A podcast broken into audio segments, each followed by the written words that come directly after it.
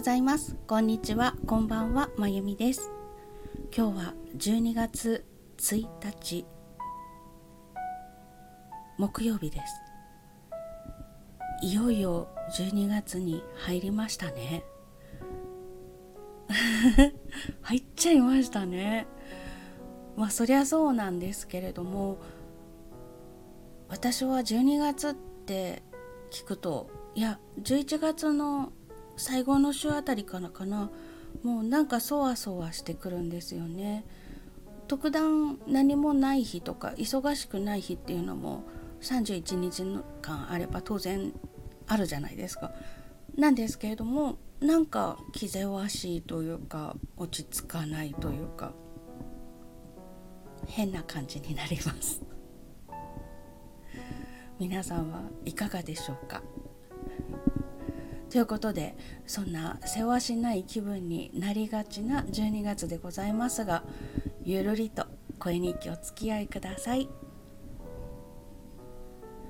で今日はまあ12月ということもありまして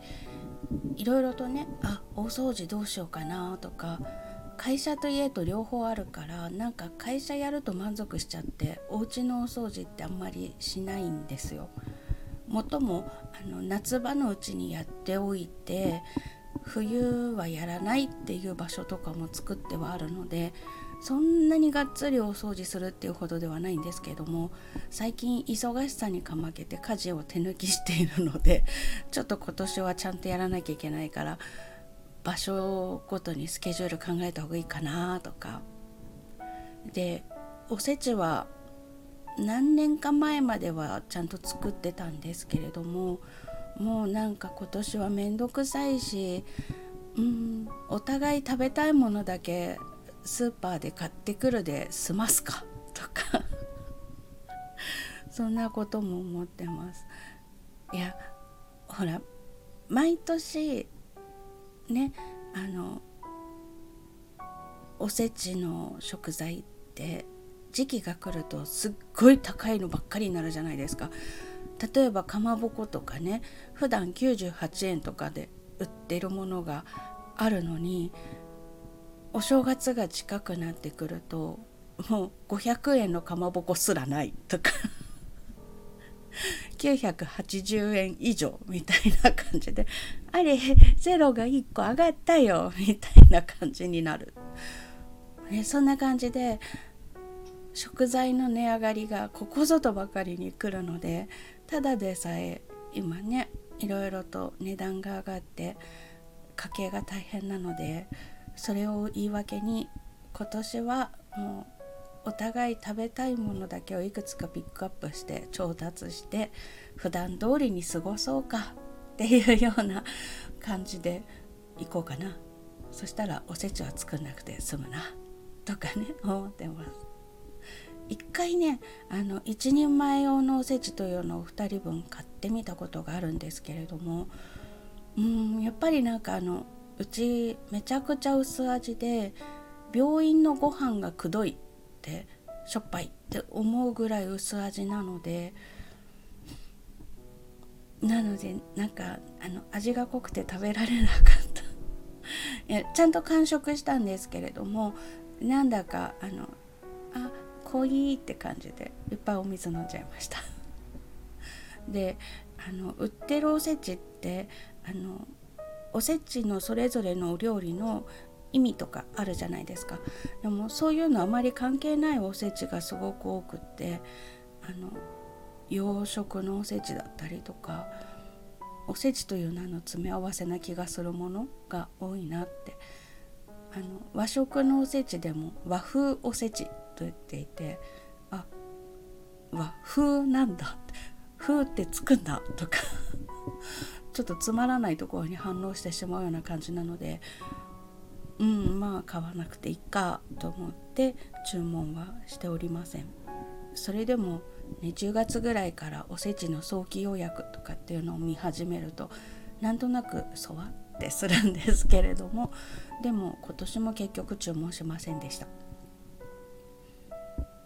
あとは？あとやっとかなきゃ的なこと。うんと子供生徒さんたちに渡すクリスマスプレゼントは用意してもうラッピングもした。あと日本舞踊の先生のお歳暮はとりあえず仕入れてあってちょっと和紙でね包装したいなと思ってうちの詩はかけていただいたんですけれどもまだ包装しない状態でいただいてきたので綺麗な包装紙を今探しているところです。包装紙というか和風和紙の包装紙を探してます。それができればうん最悪キャラメル包みでもいいかな とか思っているのでそこもまあ大丈夫だな。あとはそう。あとは今年分から始まる確定申告。ね。あの10月にほぼほぼ経費の方は集計してあり売上もそこそれなりに集計したんです9月分までは集計したのかな。でも10月からのがまだで。でしかもわーって思ったのがあの楽曲配信を中継していただいているチュンコアさんから「確定レポート来ました」っていうのが来るんですね。であそれ印刷すればエビデンスになるかなんて思ってたんですけれども私本当にうっかりであの1個の確定レポートで全てが載ってるんだと思ったら違うんですね。あの確定レポート来ましたって言って翌日にも確定レポート来ましたまたその次の日にも来ましたえ確定レポートって1本じゃないんだ。っ て思ったんです。でよくよくメールを見たら Apple Music と iTunes それから Spotify とか。ストアによって集計のタイミングが集計が終わるタイミングがずれていてそれぞれで来るんだっていうのが分かりました。で調べてみたら120日後っていうのが最長だったかな。だから4ヶ月後まで売り上げがあったかどうかわからないストアがあると。これ確定申告の時売り上げの形状どうしたらいいんだろうって思いました、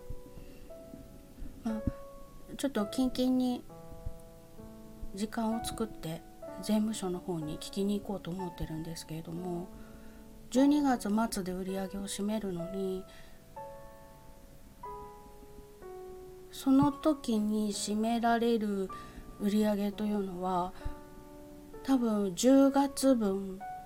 の一部までで9月分の一部はまだ売り上げが来てないってことですよね。私9月のリリースが一番最初だったので9月の売り上げが確定するのが9月で締めて101112 1月末にならないと9月の末締めの売り上げがフィックスしないと。えー、どうしよう。ねこれって今までそういうあの売り上げがあるかないかすらわからないものを含めて確定申告したことがある方がいらしたらちょっと教えてください。どうやって売り上げ集計なさったでしょうか。こういうこともあるんだと思ってすっごくびっくりしました。あの会社の方の経理で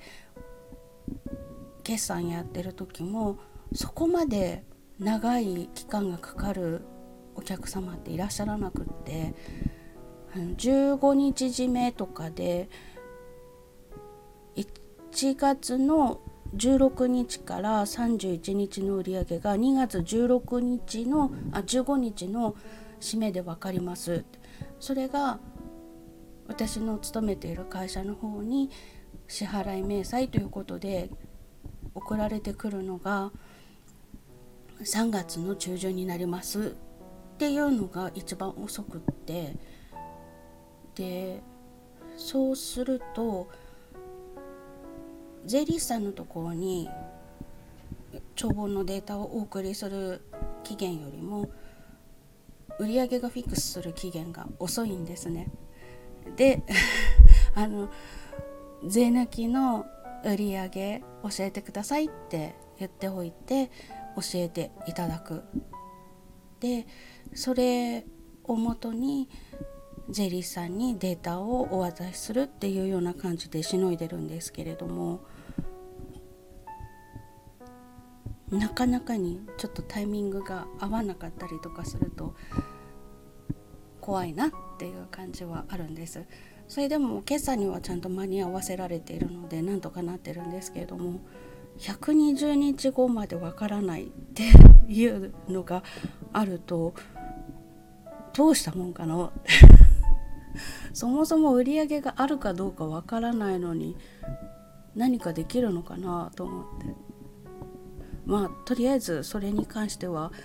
税務署さんの方に行って質問してみます。ね聞いてみないことにはしょうがない。ということでそれが多分一番大変なイベントになりそうな予感がします。ということで本日もお付き合いいただきましてありがとうございました。今日は